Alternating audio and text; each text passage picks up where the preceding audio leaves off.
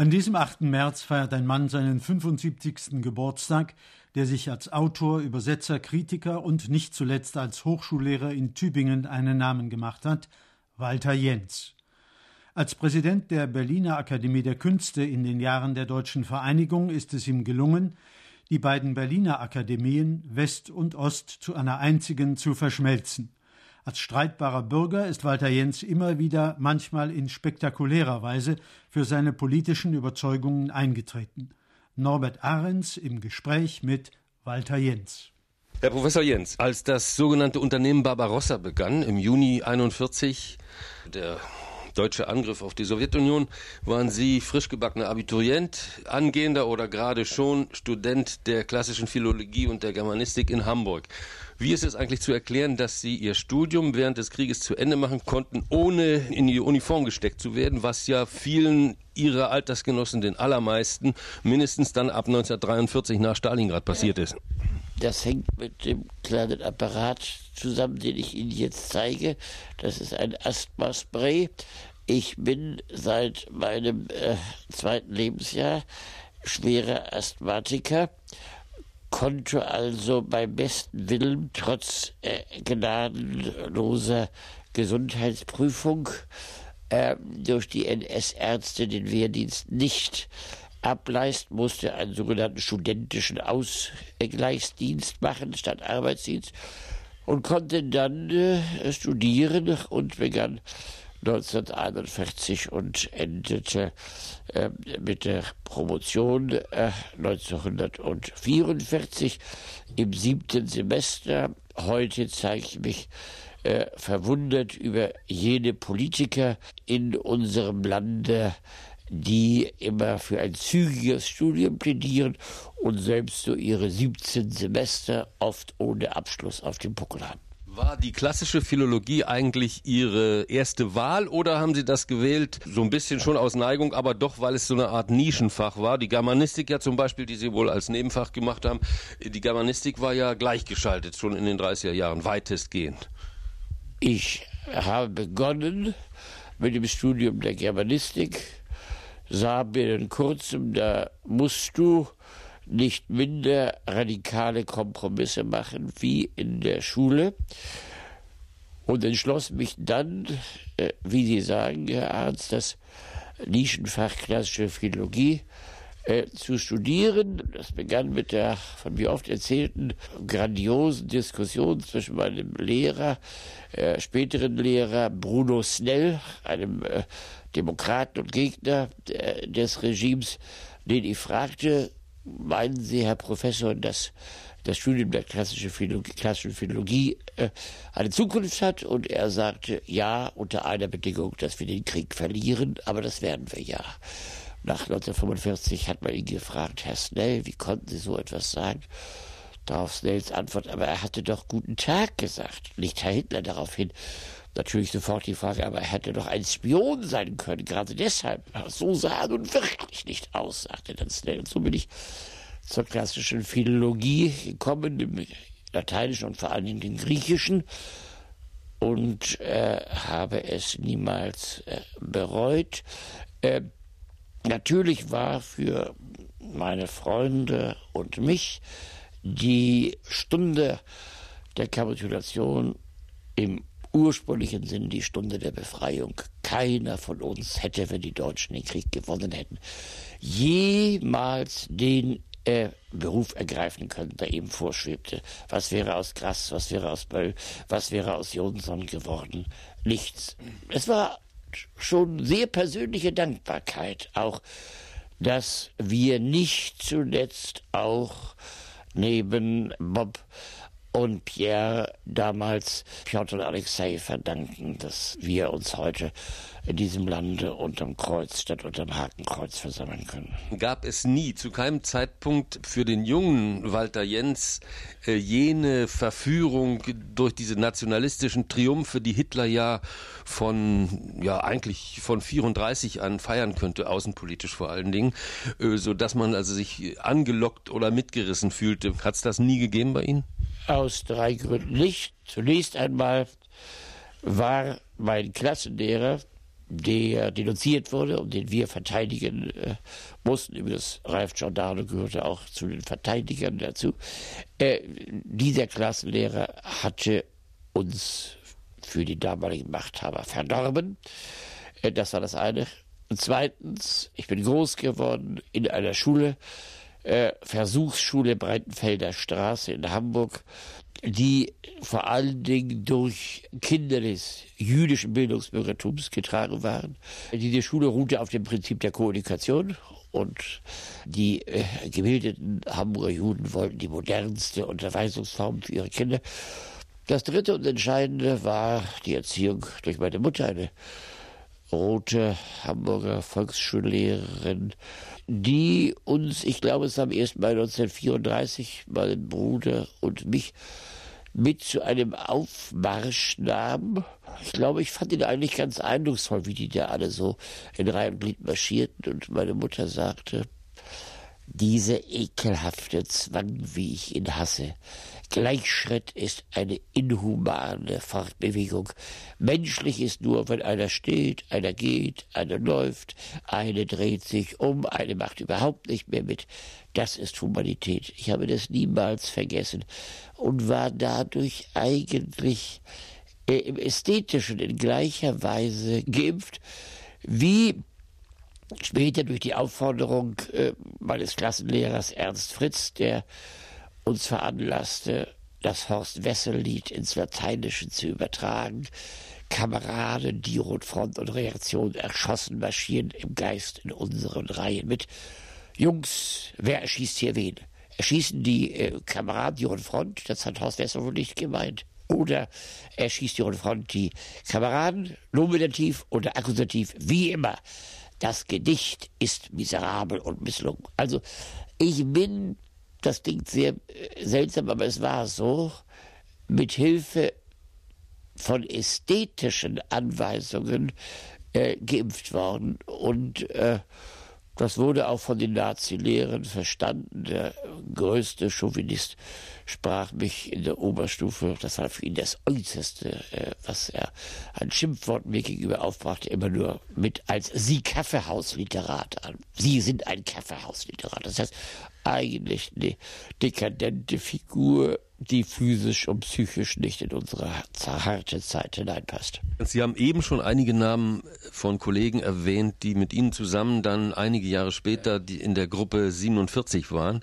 Ich würde gern wissen, was hat für Sie die Gruppe 47 bedeutet? Die Gruppe 47, äh, die unter der souveränen Ägide des Schriftstellers Hans-Werner Richter stand, äh, die Gruppe 47 hat mich in zweierlei Weise geprägt. Zunächst einmal konnte ich dort als Schriftsteller, als Praktiker und als Kritiker wirken, wie Walter Höllerer äh, auch. Das heißt, ich saß auf dem elektrischen Stuhl, wusste, was es bedeutete, konnte aber auch äh, reflektieren, äh, kritisieren. Das ist das eine.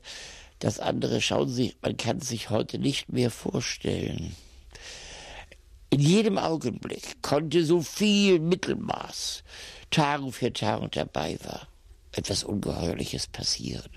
Da taucht ein Mann auf, grass, wilde Gestalt, schnauzbärtig. Schreibt er sich mit SS oder SZ? Weiß ich nicht. Habe nie gehört den Namen. So ging es mit hier. Ein Mann namens Paul Celan kam, las in feierlichem Stil vor, eine ganz schüchterne Autorin, Ingeborg Bachmann.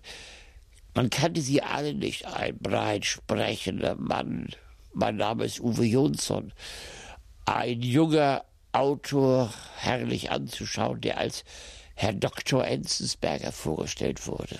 Das Faszinierende war, in jedem Augenblick konnte etwas vielleicht äh, Thomas Mann oder äh, Döblin äh, oder Brecht nahezu Ranggleiches passieren. Und das war ein ungeheures Erlebnis, die Spannung. Mein Gott, jetzt passiert's. Du bist dabei, wenn ein Autor liest, der nach wenigen Jahren zu den potenziellen Nobelpreisträgern gehört.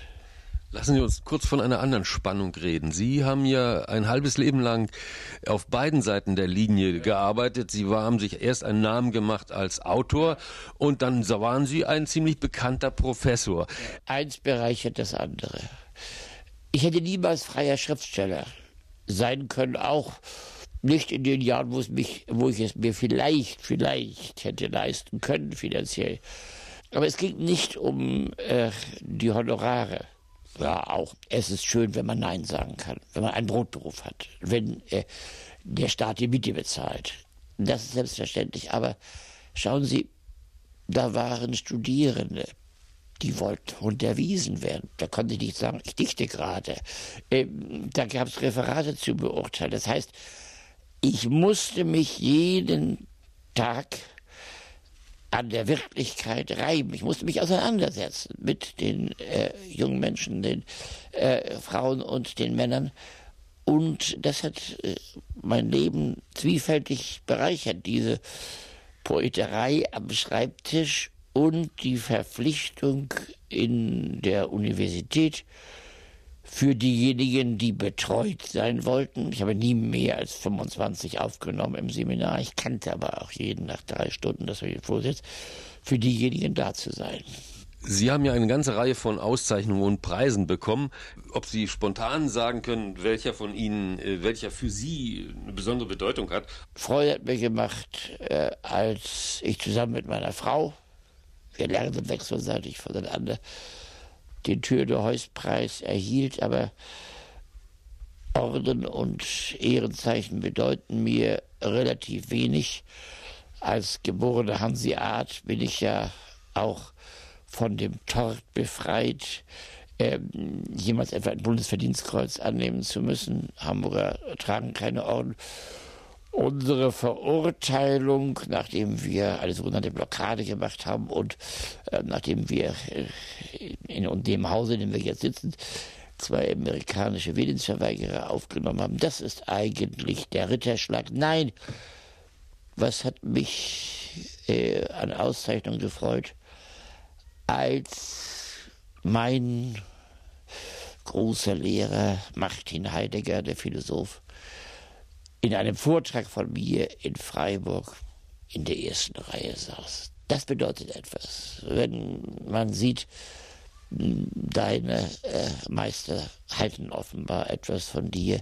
Sie waren ja in der Zeit in der die Deutsche Wiedervereinigung fiel, waren Sie Präsident der Akademie der Künste in Berlin. Sie waren gewissermaßen das, was Kohl für die Politik war, waren Sie für die Kunst. Verzeihen Sie den Vergleich. Äh, aber ich denke, Sie haben es ein wenig besser gemacht. Ich zuckte in der Tat etwas zusammen, als Sie den Vergleich mit Helmut Kohl brachten.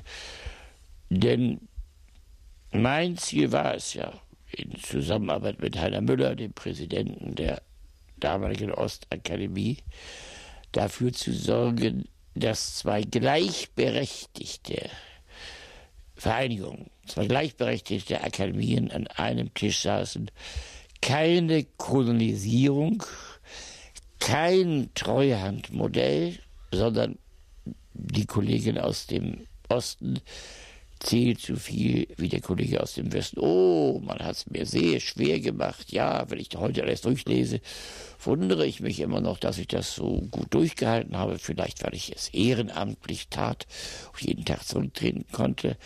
Aber schwer gemacht haben es mir vor allen Dingen sogenannte Dissidenten, die mir vorwarfen, ich äh, setzte mich mit dem Teufel an einen Tisch.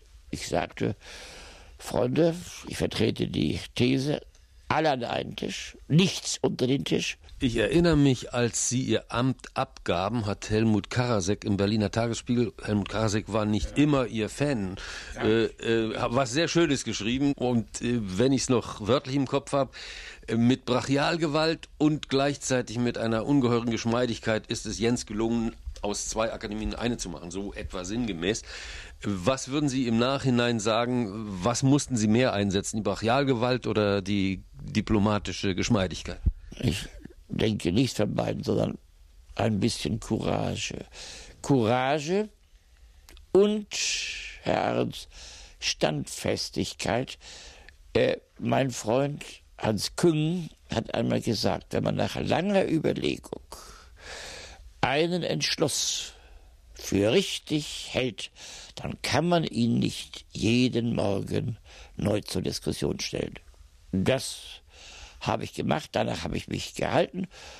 Jetzt stehen wir, ich darf schon sagen, recht strahlend da in Berlin und ich bin glücklich, äh, George Konrad als meinen Nachfolger zu haben. Äh, da sind manche etwas klein geworden, als sie erfuhren, wie hier Kontinuität über äh, die Länder hinweg gewahrt wird.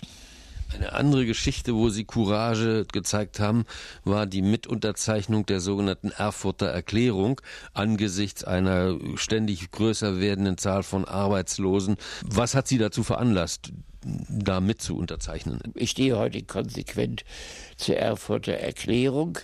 Ich sehe ein Gemeinwesen als bedroht an, in dem heute Ludwig Erhard, Vater der sozialen Marktwirtschaft, als Linker, sehr Linker dastehen würde. Ich äh, sehe ein Gemeinwesen als gefährdet an, äh, das sich durch die starre Trennung von einigen wenigen Unternehmern, die meist als Millionäre keine Steuern bezahlen, und äh, Millionen von Unternommenen charakterisiert wird. Und ich glaube, dass ein Begriff wie demokratischer Sozialismus, wohlgemerkt beides untrennbar miteinander verbunden, nicht so leicht aus der Welt geschafft werden sollte, im Namen der Menschlichkeit und des Sozialismus, Herr Reichskanzler, sagte Otto Welz 1933, verweigern wir ihnen die Zustimmung zum Ermächtigungsgesetz. Halten Sie sowas wie den großen Lauschangriff, der jetzt beschlossen werden soll, äh, für so eine Art kleines Ermächtigungsgesetz? Ich bin über diesen großen Lauschangriff aus zwei Gründen sehr betroffen. Erstmal, weil ihn die SPD mitgetragen hat die damit, wenn sich nichts ändert, für mich zum Beispiel nicht mehr wählbar ist. Das Grundgesetz ist ausgehöhlt. Man trottet den Konservativen wieder einmal nach. Das ist das eine. Das andere, schauen Sie, großer Lauschangriff. Das ist etwas, was die Menschen in der DDR unter brutalen Umständen 40 Jahre lang erlebt hatten. Und ich erinnere mich genau, dass ich unseren Freunden von der christlichen Friedens- und Bürgerbewegung in der DDR in der Wendezeit sagte, nun, eins jedenfalls können wir feststellen, belauscht und abgehört wird von nun an nicht mehr. Ich ahnungslose Engel. Und deshalb halte ich nach der Veränderung des Asylgesetzes nun die Veränderung der Passagen im Grundgesetz, die die Freiheit, die Unverletzlichkeit der Wohnung äh, und so weiter angehen, für absolut unzumutbar. Das große freiheitliche, demokratische Angebot in einer zivilen und humanen Gesellschaft, von dem Gustav Heinemann sprach, wird systematisch ausgehöhlt. Man muss es so scharf sagen. Es gibt ja noch andere negative Zeichen an der Wand, dass es um unsere Demokratie nicht zum Besten steht.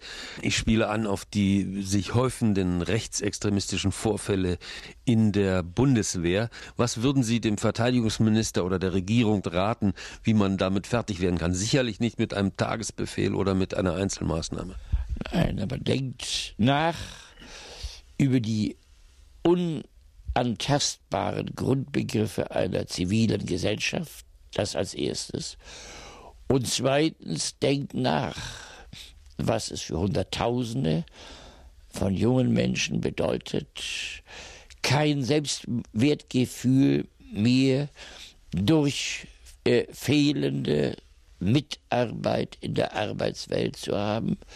Was sollen nicht aufgeklärte Jugendliche von einer Gesellschaft halten, in der für sie keine Ausbildungsmöglichkeiten, kein Arbeitsplatz mehr geschaffen wird. Das heißt, das Ganze ist ein Problem äh, der zivilen Gesellschaft, die immer mehr ausgehöhlt wird, siehe Lauschangriff.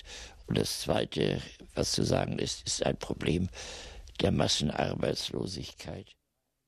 In unserer Senderei im Gespräch unterhielt sich Norbert Ahrens mit Walter Jentz.